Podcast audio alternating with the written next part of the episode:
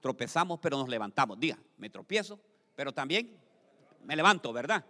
¿Verdad? dice la palabra de Dios, dice, porque el Evangelio está en Romanos 1.17, porque el Evangelio, la justicia de Dios se revela por fe y para fe, como usted es Cristo, más el justo por la fe vivirá. Y, mire que, que, veo que aquí en Romanos está hablando acerca del justo. Y, me fui a averiguar qué significa justo. Justo es una persona que anda recto. Diga, justo es una persona que su caminar es recto, ¿verdad? Anda recto en los caminos de Dios. Estamos hablando del, del justo en Cristo Jesús. Y, y para esto veo que también, pero el justo el justo también cae. ¿Sabe ustedes que el justo cae? Lo dice la palabra en Proverbios 24, 16. Dice, el justo podrá tropezar siete veces, pero volverá a levantarse. ¿Cuántas veces va a tropezar? Yo creo que yo le voy a decir, yo he tropezado más de siete veces. Yo creo que si he tropezado unas 100, 200 veces es poquito. ¿Verdad? Entonces no solamente siete veces. Entonces el justo puede tropezar. ¿Cuántas veces ha tropezado? Pregúntale al que está a la par, ¿cuántas veces has tropezado? Dígale. Y es que mire, le voy a contar, el tropezar es, está así a la vuelta de la esquina, porque le voy a decir algo. El enemigo, que es Satanás, que Dios lo reprenda, él estudia a cada uno de nosotros. Esa es la especialidad de Él. Ver y conocer cuál es nuestra debilidad. El enemigo nos está estudiando día con día. ¿Por qué? Porque les contaba la vez pasada que nosotros tenemos un, un punto de quiebre, un punto en que en cualquier momentito nosotros nos quebramos y empezamos y podemos caer. Yo le digo, Señor, pero ¿qué nos, ¿qué nos quieres hablar el día de hoy? Que nosotros estamos aquí viniendo a la iglesia, nos congregamos, estamos constantemente viniendo a la casa de Dios para ir en un crecimiento poco a poco, pero de repente nosotros podemos caer. Pero el Señor nos manda a que nosotros no nos quedemos en la caída sino que nosotros nos levantemos. Y me fui y le digo, Señor, dime, Señor, quiénes tropezaron. Háblame, Señor, de quiénes tropezaron, pero también se levantaron. Entonces veo aquí que, encontré al primero y vamos a ir a Gálatas 3:6. Dice, así también Abraham creyó a Dios y Dios tuvo en cuenta y lo reconoció como justo. Diga, lo reconoció como justo. Por tanto, ustedes deben saber que son verdaderos descendientes de Abraham. Son los que los verdaderos descendientes de Abraham son los que tienen fe. Diga, son los que tienen fe. Fíjense que veo yo aquí en Abraham a lo siguiente. Abraham salió eh, con su familia, y, el Señor lo llevó por varios lugares, hacía tiendas, levantaba siempre. Era un hombre justo. Pero dice que de repente él llegó a un lugar, llegó a la tierra del Negev. Y ahí se estableció él ahí. Y fue ahí con su mujer. Y Abraham le dijo a su mujer que le dijera, le dijo al rey, él le dijo primero que era su hermana. O sea que el punto de quiebre de Abraham era el temor, era el miedo. Y Abraham se quebró en ese momento. Y le dice, él, él es mi hermana. Y después Sara también dijo, él es mi hermano. ¿Verdad? Entonces, ahí podemos darnos cuenta que Abraham, con todo lo que había conocido del Señor, él mismo se da cuenta de que tiene y había cometido un error. Y yo les dije lo siguiente la vez pasada, que lo que nosotros no lo peleemos acá, nuestros hijos van a terminarlo peleando. Porque ustedes se dan cuenta, lo mismo le pasó también a Isaac. Isaac dijo, hizo lo siguiente, igual que su padre. Yo imagino que Isaac oyó cuando le dijo, digo yo, cuando le dijo a Abraham, él es, es mi hermana, le. Y gracias a Dios que el rey Abimelech, ¿verdad? Dice que la tomó para esposa a Sara. Había tomado para él, pero el Señor le habla y le dice, no, ¿qué vas a hacer? Incluso, mire lo que veo ahí, que ahí va a venir destrucción sobre el pueblo de Abimelech. O sea, hermanos, que las relaciones un poco no normales, el Señor manda un, una muerte espiritual.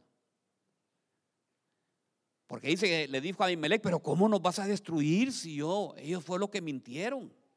Ellos fue lo que dijeron que eran hermanos. Y después dijo ella. Y el Señor hace que Abimelech le entregue nuevamente a Abraham a Sara. Entonces, hermanos, nosotros tenemos puntos de quiebres. Diga conmigo punto de quiebre. Nosotros a veces la mentira nosotros nos lleva a que nosotros eh, podemos quebrarnos. Digamos un ejemplo, le voy a contar un ejemplo. Viene usted y, y le dice a un hermano, te vendo este carro, está recién overjoleado. Lo acabo de comprar. Y al mes, ¡pum!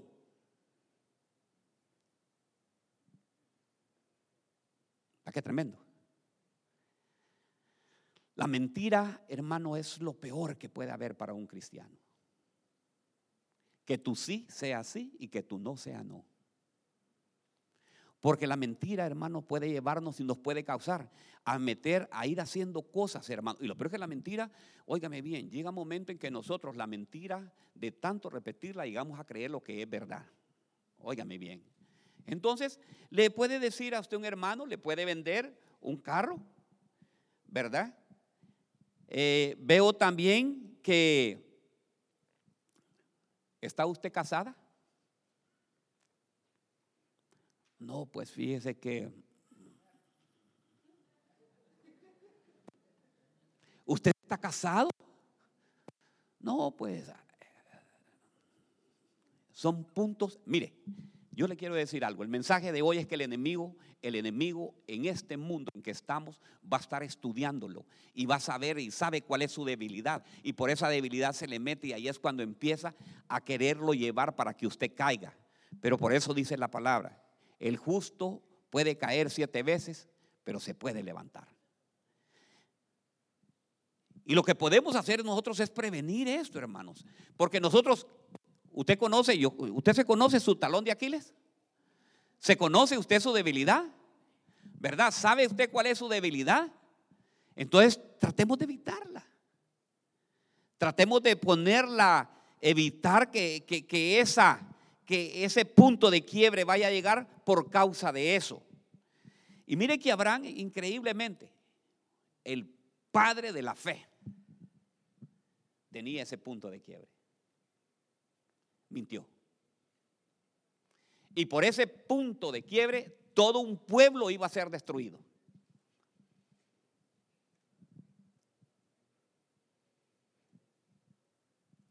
Porque el enemigo va a tratar de buscarnos, va a tratar de llevarnos, va a tratar de que nosotros hagamos cosas que no agradan a Dios. Y veo aquí que que nosotros, y, lo peor hermanos, que la mentira nosotros como la vemos todos los días, después nos acostumbramos a eso. Papá, fíjate que se está hablando tal persona, decirle que no estoy.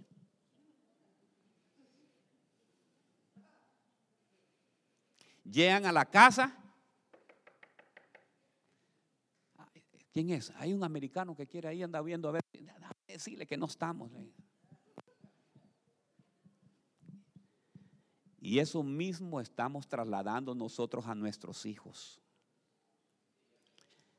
Y eso que está peleando en ese momento, usted, si no lo derrota, usted, usted lo que tiene que decir, nosotros lo que tenemos que decir, no, vamos a frenar la mentira. Salir y decirle, no, mire, ve, I'm sorry, no entiendo inglés y bye bye, que le vaya bien.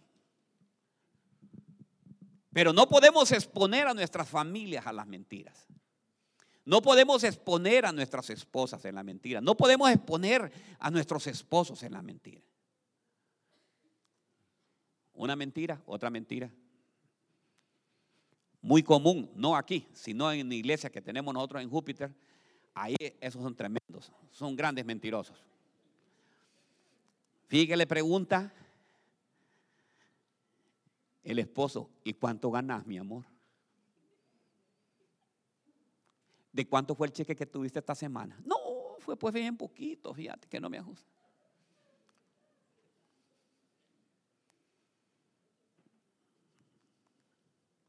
Le dice usted a su esposa aquí, mira, ¿cuánto gané? ¿Le dice usted cuánto fue la remesa que mandó la semana pasada? ¿O no le ha dicho todavía? ¿No le ha contado? Es que mire, son cositas, cositas que suceden, cosas que suceden, que es increíble que esas cosas dañan, dañan la economía, dañan todo, hermano, porque no hay bendición de parte de Dios. ¿Por qué? Porque hay un punto de quiebra y el enemigo ahí es donde lo utiliza. Ah, a este le gusta un poco la mentira. Ah, por ahí me voy. Entonces, hermanos, yo creo que hoy es una buena mañana, una buena decir. Imagínese siete veces, imagínese que usted en el día diez veces mienta, diez veces cayó ese justo. Pero hay que decir, Señor, ayúdame, Señor. Ayúdeme a controlar, Señor. Como dijo, como me dijo mí una vez, ayúdeme a controlar la lengua, dice. Peligrosa. Se pueden imaginar, ¿verdad? Qué tremendo. Y veo aquí que, que, la debilidad, la debilidad, el problema que puede haber, ese punto de quiebre, es el que nos hace caer. Y cuando nosotros caemos, nos alejamos de Dios. Porque hay una tendencia, porque eso es lo que quiere el enemigo. El enemigo lo que quiere es, número uno, alejarte de Dios y tenerte en cautiverio, tenerte preso y poderte decir, ¿verdad? a veces, a veces tú eres un mentiroso, tú eres una gran mentirosa. De nada te sirve que vayas a la iglesia y que estés cantando y que, ¿verdad? Y que levantes las manos y todo, pero lo que tú eres, eres eso. Pero ¿sabes qué? Dile, el justo siete veces va a caer, pero me voy a levantar. Y me voy a levantar. Y no vuelvo a cometer, bueno, que tenemos que hacer eso, ¿verdad? Empezar, no nos ha dado el Señor un espíritu de qué? De poder y de dominio propio, ¿verdad? Entonces tenemos que empezar a controlar, empezar a controlar. Cuando usted vaya a sentir que le quiere dar una mentira, ¿verdad? A, su esposa, no. Yo les conté qué hacen los judíos para no maldecir a sus hijos. ¿Qué es lo que agarran? Un lápiz, aquí ando. Ellos saben que el poder en la boca, en la boca hay un poder el poder de la bendición y el poder de la maldición. Cuando el tío va a castigar a su hijo y siente que le va a dar, ¿saben ustedes qué es maldición? Es maldecir, hablar mal. No es decir maldito, no, es hablar. Cuando usted está hablando mal de una persona, la está maldiciendo. Cuando usted está chismeando con otra persona y le está hablando mal de la otra, eso se llama maldecir, está maldiciendo. Entonces el, el judío sabe lo que hace. Agarra una varita. Mira que Mira, muchacho, al hijo, el hijo lo bendice él. Porque no tenemos que caer, no tenemos que dejar, no, no, demos lugar al enemigo para que el enemigo nos atrape. Dios nos ha, nos ha dado libertad nos ha hecho libres y quiere que nosotros vivamos una vida plena en Él. Entonces, tenemos que evitar. Este Abraham, Abraham tiene todo, hermano. Imagínense, está en el libro, en, está en, en Hebreos 11. Está en los héroes de la fe. Más sin embargo, tenía un punto de quiebre. Pero yo veo que después de eso, Abraham no lo volvió a hacer. No volvió a cometer eso, cometió ese error y ahí nomás después no lo volvió a hacer. Pero miren lo que encuentro después acá. Encuentro otro. Encuentro al sobrino, óigame bien, vamos a ir a segunda, segunda de Pedro 2.7. dice, si rescató al justo Lot, abrumado por la conducta sensual de los hombres libertinos, por ese justo, por lo que veía y oía mientras bebía entre ellas diariamente, sentía su alma justa atormentada por sus hechos inicuos. Óigame bien, el justo Lot. Diga conmigo, el justo Lot. A Lot, hermano, usted conoce bien la historia. Es el sobrino de, de Abraham. Salieron desde Ur de los Caldeos, salió con ellos. ¿Fue bendecido Lot? Sí, fue bendecido. Tenía ganado, tenía ganado. Tenía esposa, tenía esposa. Tenía todo Lot. Pero ¿cuál fue el problema de Lot? ¿Cuál era el punto? vamos a ver, van a ayudar a, a predicar ustedes. ¿Cuál era el punto de quiebre de Lot? ¿Cuál era el punto de quiebre? El punto de quiebre era la codicia. Era un hombre codicioso, hermanos. Él sentía, óigame bien, que su problema era eso. Cuando Abraham le dice, llegó un momento, dice que los pastores de ellos estaban peleando por los reba, por los pastos y todo. O sea, Lot hacía, vaya, vaya, vaya, se llevaban y le quitaba a Abraham todo eso. Entonces Abraham le dijo, no, mira, para evitar un problema que tengamos nosotros, tú escoge la tierra que tú quieres. Y dice que Lot vio todos los pastizales que iban sobre Sodoma. Y le dijo, aquí me voy yo. Y le dejó a Abraham nada. Pero como lo que quiere decir, hermano, yo te quiero decir algo. La bendición de Jehová es la que enriquece y con ella no añade tristeza. Lot tomó el camino equivocado y dice que se fue yendo para Sodoma.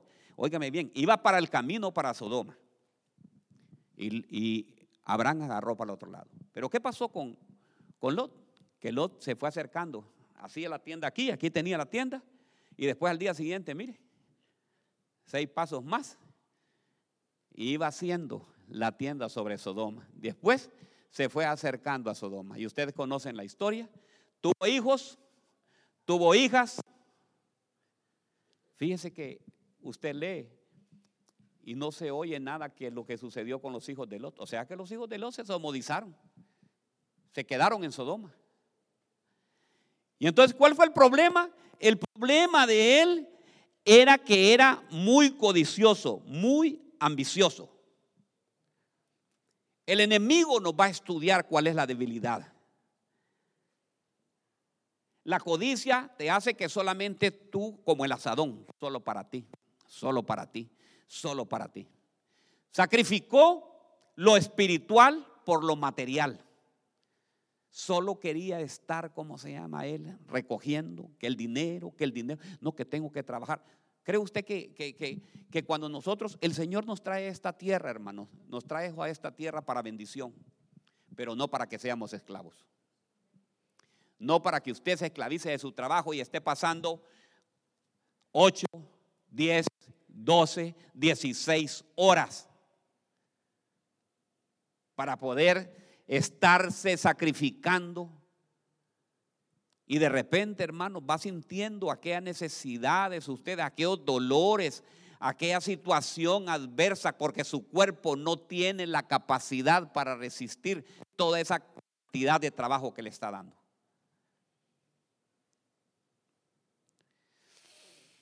El talón de Aquiles de, de Lot era la codicia, era el dinero.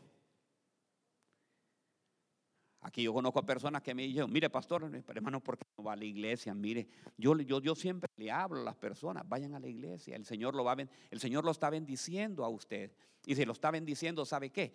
Vaya usted. Y, le cuento yo y le digo, mire, el Señor hizo eh, eh, siete días, le digo, y el séptimo día Él descansó, le digo, y Él descansó, ¿sabe para qué? Para que nosotros igual descansemos, pero que vayamos a la casa de Él a adorarlo, a bendecir y a, a decirle, Señor, gracias porque me has dado una semana, una semana dura y fuerte. Y usted en este momento, y usted es muy inteligente porque usted vino y aquí usted se está fortaleciendo, usted se está llenando de fuerza. En este momento, el Señor está pasando sobre cada silla y está llenando la fuerza para que usted la próxima semana usted empiece una semana llena de fuerza también y de vigor.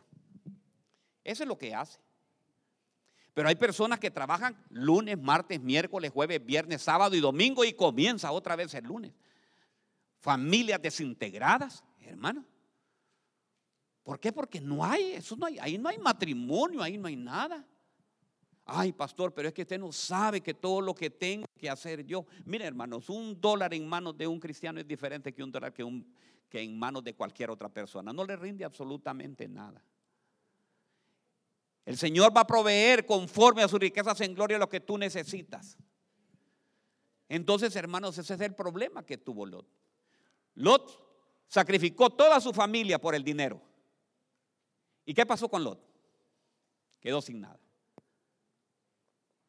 Salió un pueblo, hermano, un pueblo Moab. Los moabitas son los de Lot. ¿Sabe qué significa Moab? Perversión sexual. Una perversión, él se fue acercando al Sodoma y se fue allá y allá se pervirtió, sus hijas se pervirtieron, hermano, y ahí puede usted saber toda la historia. Entonces, hermano, la codicia, lo que le quiero llevar es que yo no sé si usted puede tener, óigame bien, para algunos puede ser la mentira, el punto de quiebre. El punto de quiebre, digamos, un ejemplo, Job, el punto de, de Job era la codicia. No, hermano. Job dijo, Dios dio, Dios quitó, bendito sea su nombre. ¿Verdad que no era el problema de él? El problema de él no era el dinero. Yo creo que, eh, que, Job regalaba más bien. hombre, aquí te voy a dar dinero. Conozco gente que así regalona. Aquí te doy, ¿verdad? Todo eso. No tiene ningún problema. Pero ¿sabe cuál fue el punto de quiebra que tenía Job? No sé en qué parte de Job está que dice, se burlaban de mí los jóvenes, dice, que a sus padres ni el trabajo de los perros les daba, dice. O sea que era soberbia el problema de Job. El punto de quiebra era el orgullo de él. Y ahí fue donde trató el Señor con él. Entonces, hermanos, ve cómo, cómo hay. Todos conocemos el área. Usted conoce su área. Usted sabe cuál es la debilidad suya. La debilidad suya puede ser eh, cualquier otra situación. La debilidad suya puede ser, hermanos, que que usted el sábado le dan ganas de ir a bailar, ¿me entiende? Y dice, no, no, es que esto no se me olvida a mí.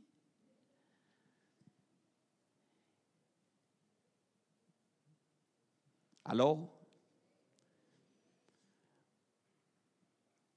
Entonces, hermanos, tenemos que, que, conocer, hoy es una buena mañana, estamos en un buen momento, hoy el Señor nos está hablando para que nuestra debilidad la convirtamos en fortaleza más bien.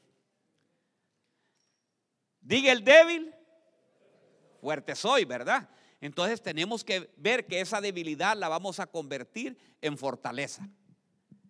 Y evitar, hermanos, yo le voy a decir, mire, yo sé que el Señor ya me cambió porque viene a Cristo, nueva criatura, Él, las cosas viejas pasaron, pero sí, claro, hay consecuencias que, que si yo me voy a meter a lugares, yo sé que puede haber una consecuencia.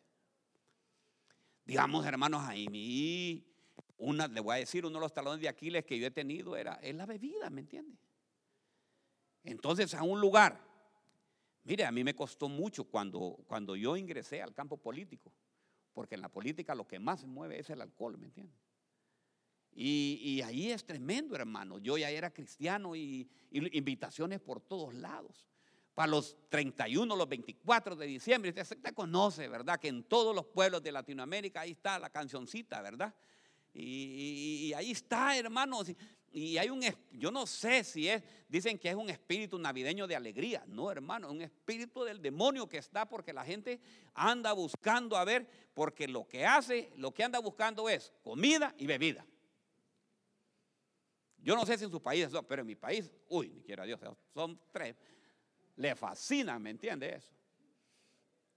Entonces, hermanos, esa es la situación. Entonces, era duro para nosotros, para mí el 31 de diciembre ya, cuando ya estaban terminando el año, entonces decía el presidente del Congreso, mire, tenemos una fiesta en esto y esto, van a estar aquí los embajadores, van a estar, y quiero que nadie me falte y todo, ¿verdad? Y tal, tal. Llegaba al hotel, empacaba, podría ser muy bonito donde iban a estar, pero mire, ve, bye. Todo me es lícito, pero no todo me conviene. Porque ahí, hermanos, es donde el enemigo estudia, el enemigo aprovecha para hacernos caer. Entonces mire que cuál era el talón de Aquiles. Era la codicia. Encontré otro aquí, mire. Lucas 25, 50. Y había un hombre llamado José, miembro del concilio, varón bueno y justo, el cual no había asentido al plan y al proceder de los demás. Óigame bien, que era de Arimatea, ciudad de los judíos, y que esperaba el reino de Dios. Este fue a Pilato y le pidió el cuerpo de Jesús. Mire cómo era este hombre. Este hombre, José de Arimatea, sabe cómo era. Era un hombre justo, justo, dice la palabra, ¿era justo? Sí. Pero ¿sabe qué? Le gustaba ver al Señor a escondidas. ¿Sí?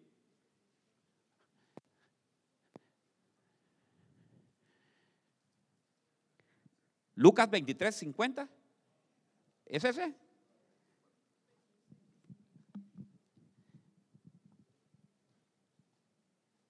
¿Está mala la, la escritura?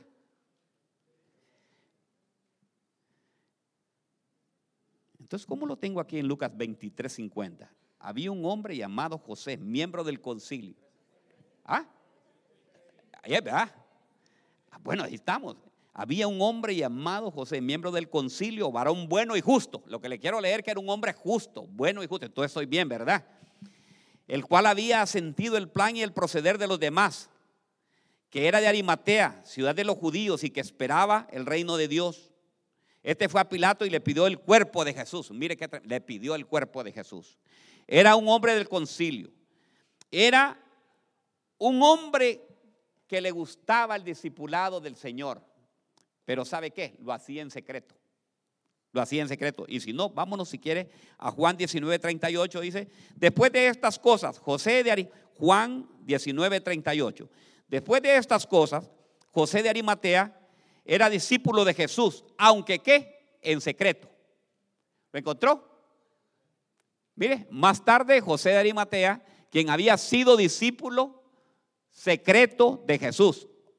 ¿Conoce usted gente que así?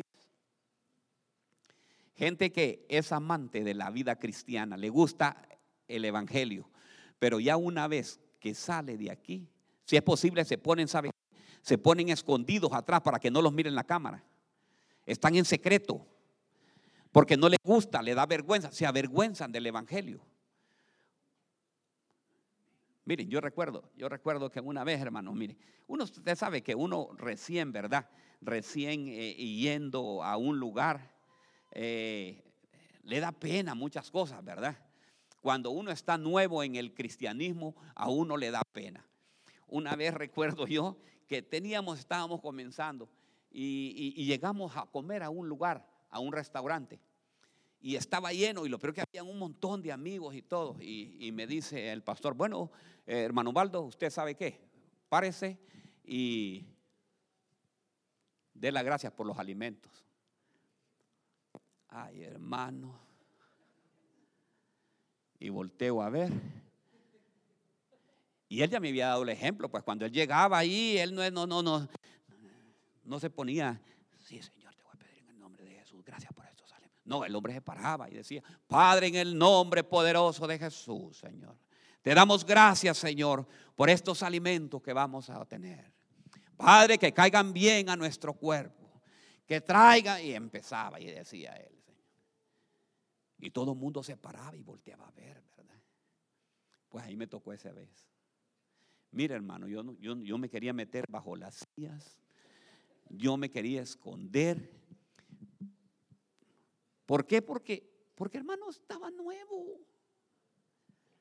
Yo me he encontrado con hermano, hermano, ¿qué tal está en el mall? Dios me lo bendiga. No me contestan, hermano.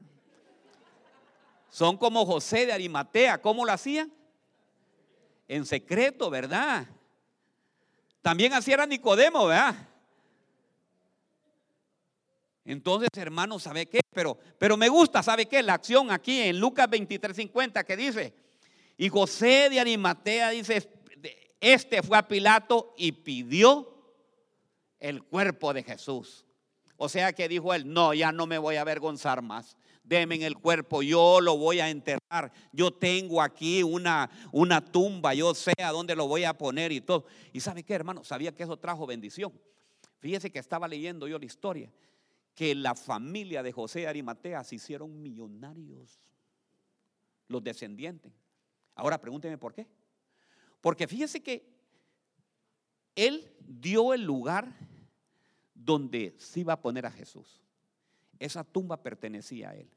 Y como fue histórico eso, hermano, se puede imaginar la generación, la gente que de todos lados van y lo primero que llegan en Israel dicen, yo quiero ver, a ver, dónde estuvo ahí la tumba de Jesús.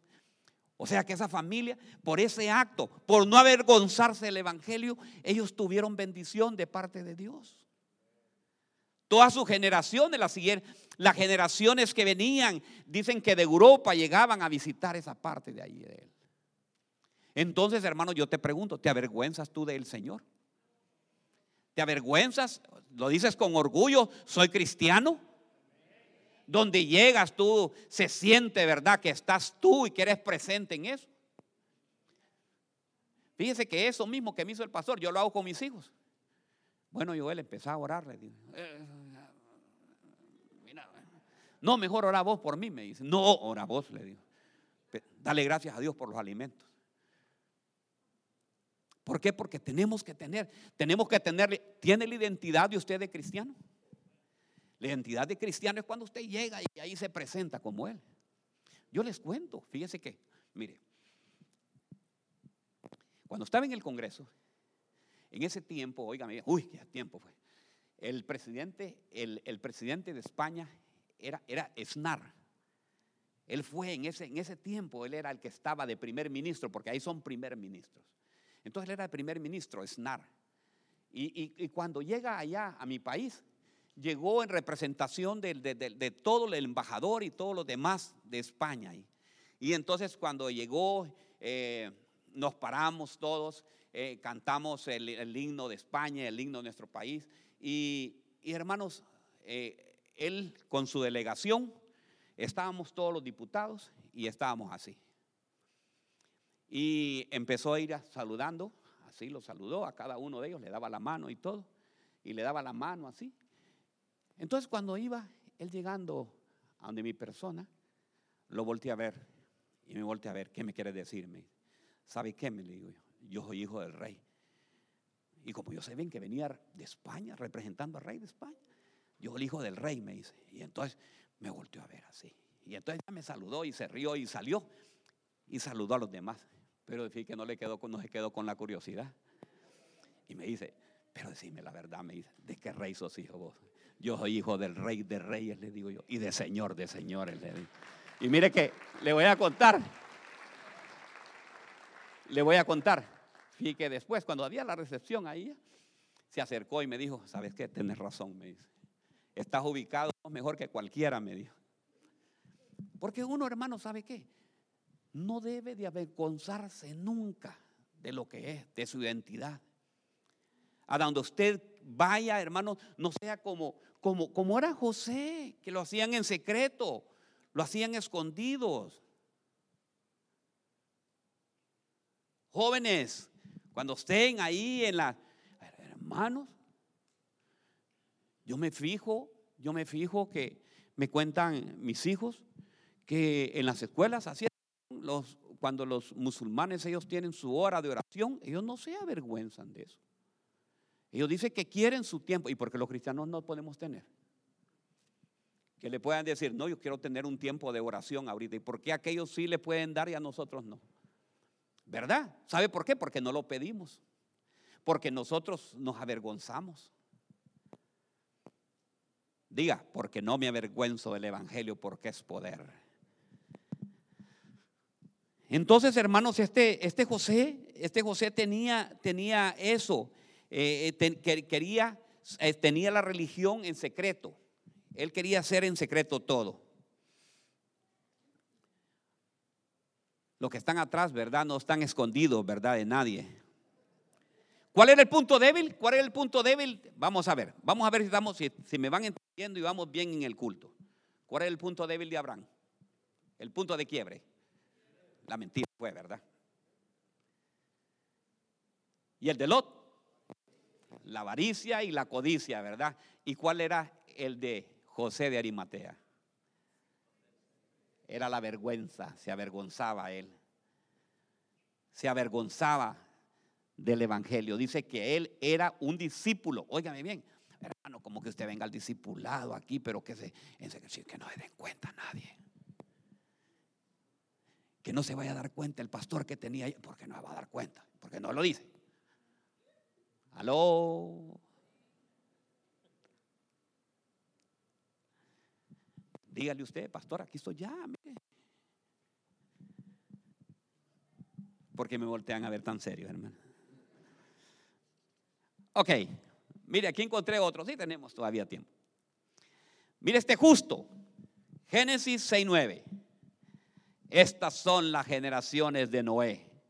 Noé era un hombre que justo, dice la palabra de Dios, perfecto entre sus contemporáneos.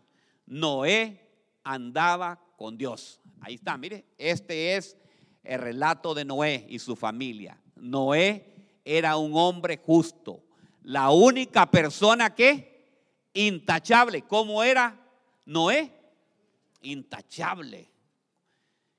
Que vivía en la tierra en ese tiempo y anduvo en íntima comunión con Dios. ¿Qué le parece? Intachable. Pero veo aquí, ¿qué pasó con Noé? Vámonos al 620, vámonos al 620. Vámonos al 620, miren lo que pasa con Noé, que aquí es donde lo quiero llevar. Génesis 620 y dice lo siguiente, así. Ay, mis hermanos. Bueno, lo voy a leer yo entonces, pues. Entonces Noé comenzó a labrar la tierra y plantó una viña y bebió el vino y se qué? Y se embriagó. ¿Y qué más? Se desnudó en medio de la tienda. ¿Qué le parece?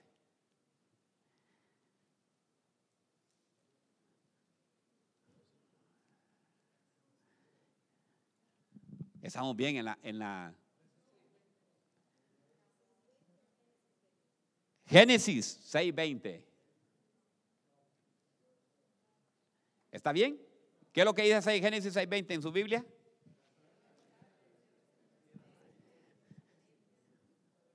Entonces Noé comenzó a labrar la tierra y plantó una viña. ¿Dónde está eso? ¿Mm? 9.20 es, 9.20 pues, vámonos a 9.20. Ay, Dios mío. Génesis 9.20. Ahí es. 9.20 es, ¿verdad? Entonces Noé comenzó a, la, a labrar la tierra y plantó una viña. Oigan bien. Y bebió se embriagó y se desnudó. ¿Está ahí? ¿Así lo dice? Ok.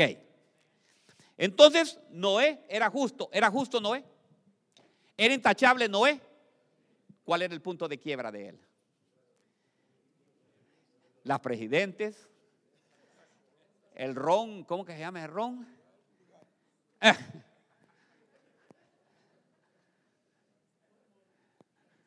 Ron plata. ¿Cuál otro? Bueno, ¿Eh? ¿Se puede imaginar cuál fue el problema de Noé? Hombre intachable, justo, pero el problema era los tragos. Ese era el punto de quiebra. Le gustaba el vino y si a la tierra vino y no, y no tomó vino, a nada vino.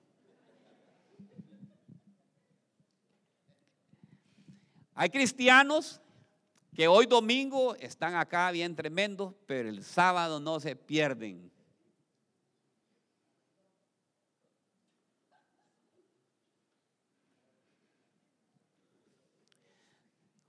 Muchos llevan al parque, dice, por si llega un amigo voy a llevar estas, estas coronitas, estas modelos, hermanos, y, es tremendo. Y ese es el punto de quiebre. Y mire, hermano, que porque dicen, mire, uno, una no es ninguna. No, si dos tampoco, y tres ahí va, y cuando acuerda va sumando. Pero mire el mayor problema, el problema mire que fue en Noé. Dice que se embriagó y mira lo que lo llevó después y desnudó.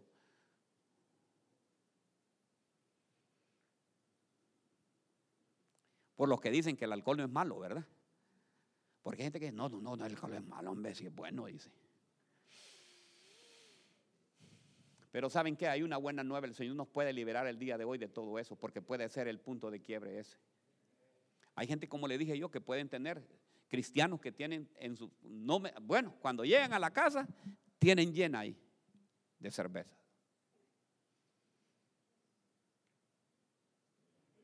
¿Cuál fue el problema de, de Sansón? El Señor le dijo que no debía tomar nunca qué? Vino. O sea que el apartado de Dios, por, eh, por aquellos que dicen, ¿verdad? Que que el alcohol no, que se puede tomar. Mire, porque me dicen, mire, mire cómo fue Pablo, me dice, le dijo a Timoteo que se tomara, dice, su, su vinito, dice.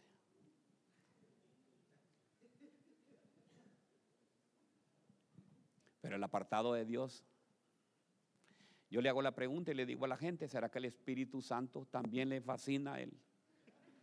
Porque dice que cuando nosotros venimos a Cristo, el Espíritu Santo mora en nosotros. Y si mora en nosotros, yo no sabía que el Espíritu Santo le da la tendencia. Echate una echate un, un trago, hombre, ahorita, para, para que nos sintamos alegres, dice.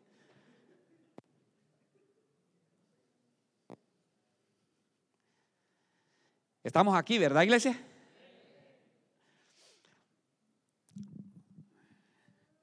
Pero imagínense, ¿verdad? El talón de Aquiles de Noé era el ron. Pero ¿qué tal para el que es murmurador? Ese es su talón de Aquiles, ¿verdad? Porque uno puede decir, mire, uno puede decir, no, no, mire, pastor, yo no tomo un tan solo. ¿Y qué tal que, que, que el punto de quiebre mire, pastor, a mí me gusta, está buena.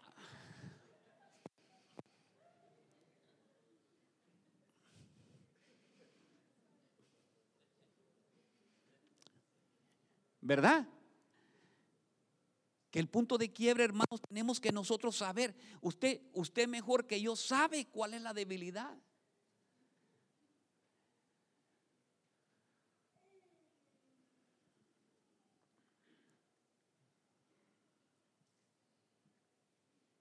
No, hermano, es que mire lo que hace uno una vez con unos primos. ¿Qué primos esto, frega?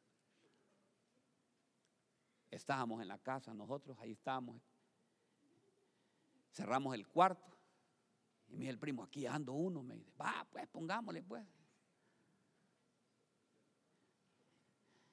Y mi papá afuera, hijo, ¿qué están quemando ustedes ahí? No, nada, papi, no, no, no, no es nada. Es que siento, mi, no, como una hoja seca. Me dijo, no, papá, le digo, mejor váyase a la puerta porque se quedaba ahí, yo creo que mi papá después salía también.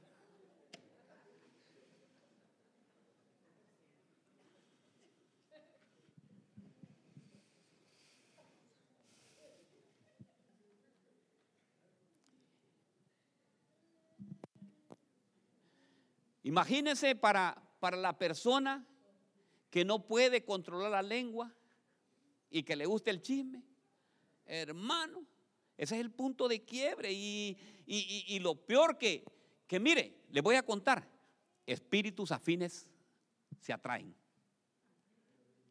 El chismoso busca otro chismoso. A ver, que los Hanna me lo dijo. Aló, sí, te voy a contar. Fíjate que te voy a contar eso. Sí, sí, verdad. Hermanos, son horas que se tiran hablando. Porque son buenos comunicadores, ¿me entiendes? Entonces, hermano, ese, punto de quiebre, hermano, eso tenemos, es que mire, le voy a contar. Nosotros venimos a Cristo, venimos a Cristo, nosotros aceptamos ya a Cristo, somos ya, fuimos lavados y comprados por la sangre, ¿verdad que sí? Pero hay cosas que nosotros tenemos que tenemos que eliminarla. Quitarnos eso. La murmuración, hermano. Cuando usted siente que vayan a empezar, mira, te voy a contar, mira, a mí lo que no me gusta, el pastor, es que lo que me cae mal que supiera. ¿Por qué tiene que contar esas cosas ahí cuando está predicando? Usted dígale, bueno, pues no, no, no. Ahí deja, habla con él, vení, te voy a llevar al pastor, decíselo. Pero usted se pone, sí, tenés razón. Ah, ya encontró ya. Ya encontró el punto de quiebre también. Ya son dos. Y de repente se acerca el otro hermano, ya son tres. Y ahí se va sumando. Sí, mi hermano. Mire, Noé era intachable. Yo imagino en los discipulados, Noé. Sí, cómo no. Palabra. Estoy yo con Cristo, estoy todo el tiempo. Oro, profetizo.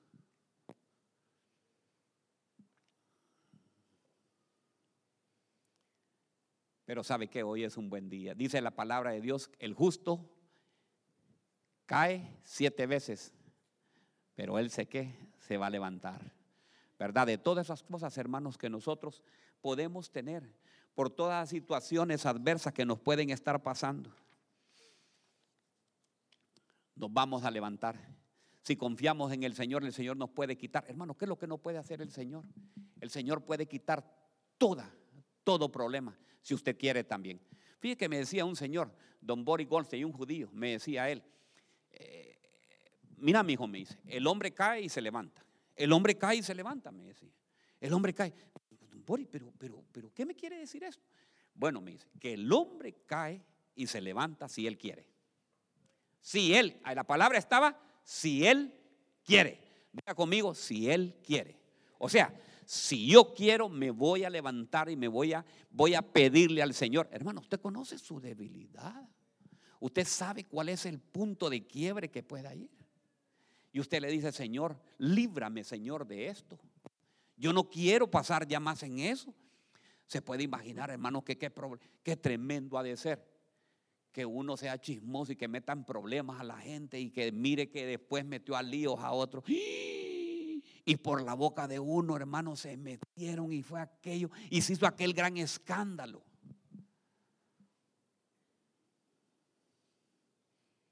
Yo le diría, Señor, la próxima córtame la lengua mejor, Señor, que entre menos hablo mejor es.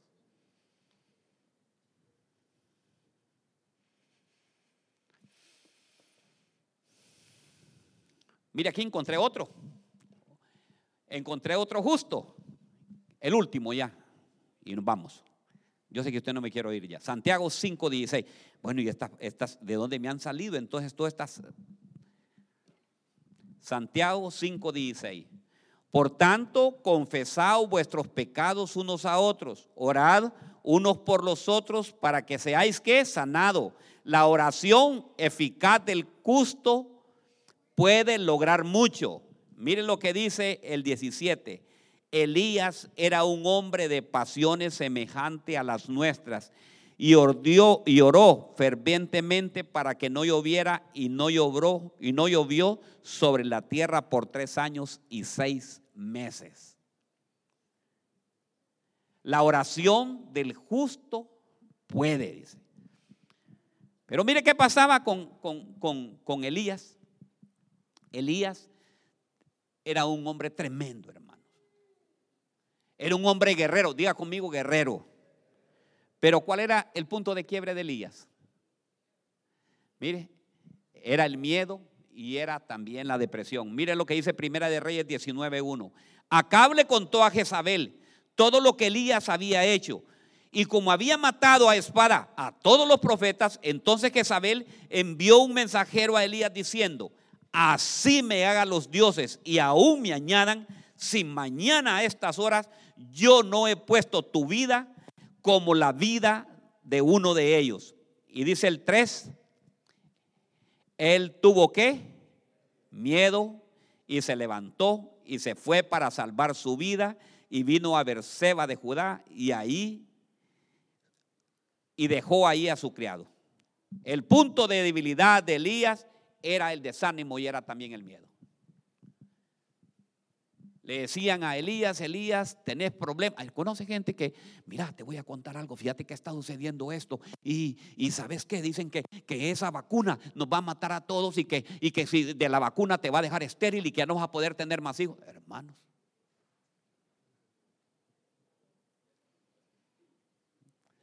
Yo sé que mí me gustaría, digo ahorita, levanten la mano los que se han vacunado y los que no se han vacunado.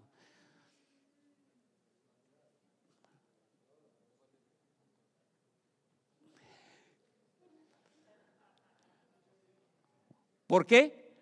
Porque nosotros, hermanos, oímos, oímos otras voces y creemos nosotros lo que nosotros nos están diciendo. Dice que si me pongo esa vacuna, los hijos me van a salir ya defectuosos. ¿Y usted cómo sabe eso?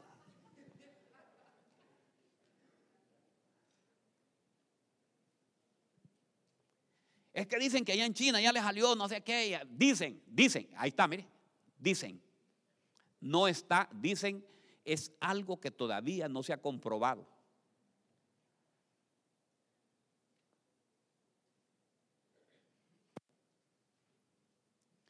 Entonces vino Jezabel, le dijo a Elías que lo iba a matar. Y Elías sabía si el Señor estaba con él, había destruido todos los profetas de Baal y de Acera también. Pero salió corriendo, el temor.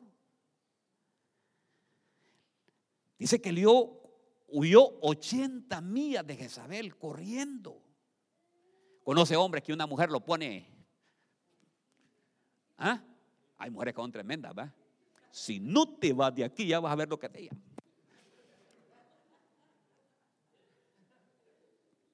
No, pastor, yo no soy así. Ah, también, ¿va? Ok. Mire lo que tenía, deseaba morirse, hermanos, deseaba morirse. Y Dios estaba con él. Dios estaba con Elías. Pero él deseaba morirse.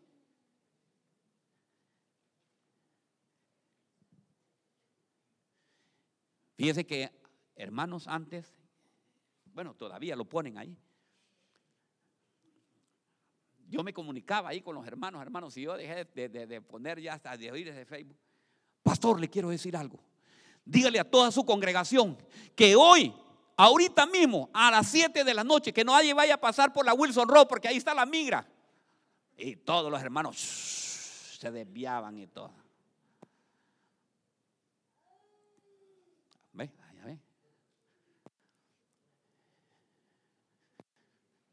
Nadie se vaya por tal calle porque ahí está, hermano. Entonces, ¿en quién estamos confiando? Si Dios está con nosotros, ¿quién contra vosotros? Caerán a tu lado mil y diez mil. O sea que sabemos todos esos versículos.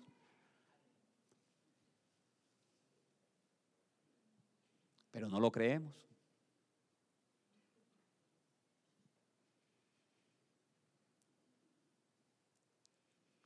Los milagros son lindos, hermanos.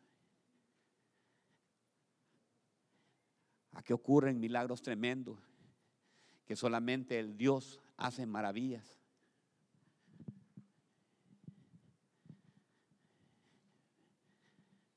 Mi hermana, póngase de pie, hermanita. Mi hermana estuvo con cáncer, hermano. Estuvo en un proceso de, de quimioterapia tremendo. Pero ¿sabe qué? Junto con ella, con su esposo, aquí venía, peleamos la batalla los miércoles.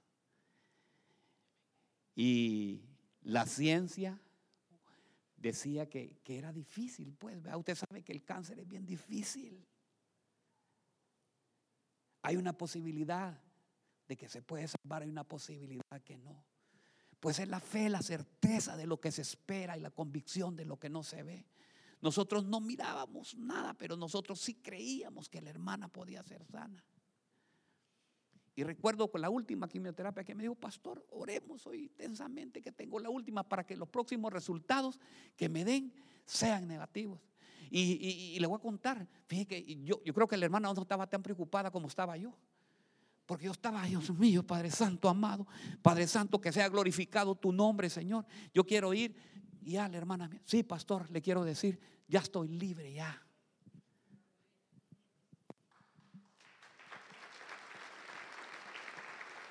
¿Cree usted que, que entonces, cuando veo yo aquí, ¿en qué estamos confiando nosotros? Si cuando venimos nosotros a Cristo debemos de incrementar nuestra fe. Saber que aquella situación que está adversa puede estar, puede estar pasando una situación que humanamente se mira que, que está mal. Pero si tú confías en el Señor y cada día más empiezas a tener más fe y empiezas a decir, sí, Señor, yo creo que este milagro, ¿quiénes creen que ese milagro que tú estás esperando puede suceder el día de hoy? Puede suceder. Porque ayer que decíamos en la clase, Dios es infinito, Él puede hacer maravillas, Él puede hacer grandes cosas.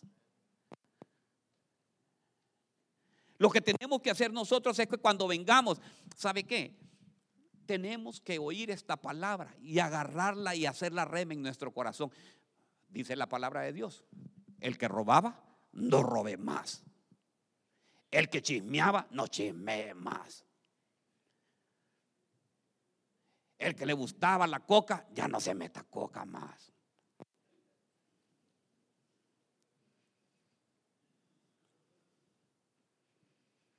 El que transeaba, conoce gente que transea, hermano. Ay, hermano, tienen una labia tremenda. Pastor, miren, el otro día yo les conté, estaba en la gasolinera, echando gasolina ahí. Mire lo que es, mire, el punto de quiebre, hermano. El punto de quiebre. Ahí estaba yo tranquilo ahí. Y digo yo, pero ¿por qué no me fui a otra gasolinera? Porque el enemigo hacía eso, hermano. Viene ahí, estoy echando. Hello, me dijo, y ahí me empezó a hablar ahí. No, no, no tengo ahí. Pero mire, una Apple nuevecita, computadora, 50 dólares.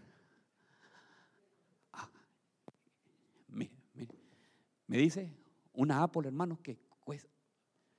Si la mínima ahorita, la más, la más barata, son 900 y pico de pesos, 50 dólares. Mire, el enemigo dijo, aquí lo voy a transear. Podrá ser muy pastor, muy bueno, pero aquí cae. Es que no me sirve ya, me dice, ya la, la esta ya está, no la quiero y voy a cambiar por otra. Pero la conciencia me dijo, es peinada, me dice. De ahí me entendés, es robada, me dice.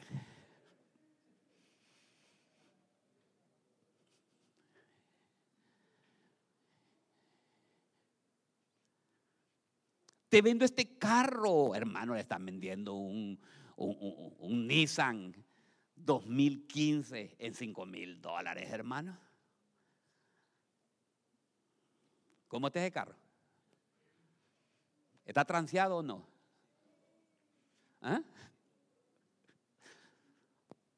Sin motor, dice.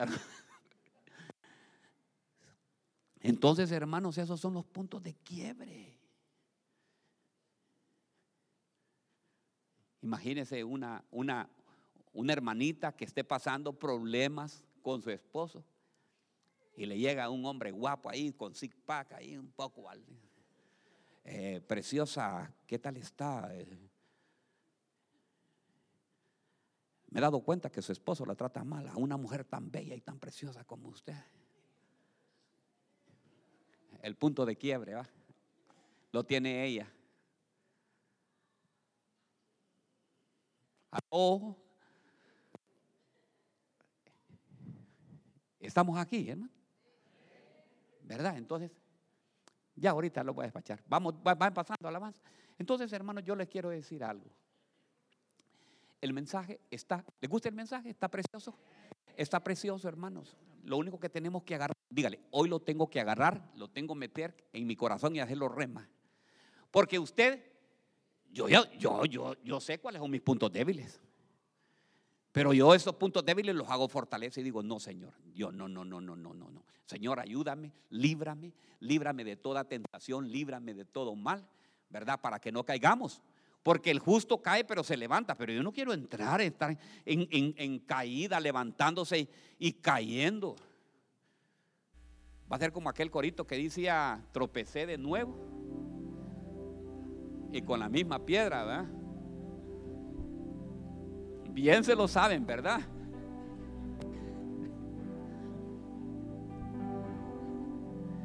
Yo creo que Hoy, hoy, hermanos, es un buen momento precioso para decirle, Señor, ¿sabe qué? Hoy vamos a hacer, ¿tenemos alguna alabanza de fortaleza? Que la fortaleza la convirtamos, que la debilidad sea nuestra fortaleza.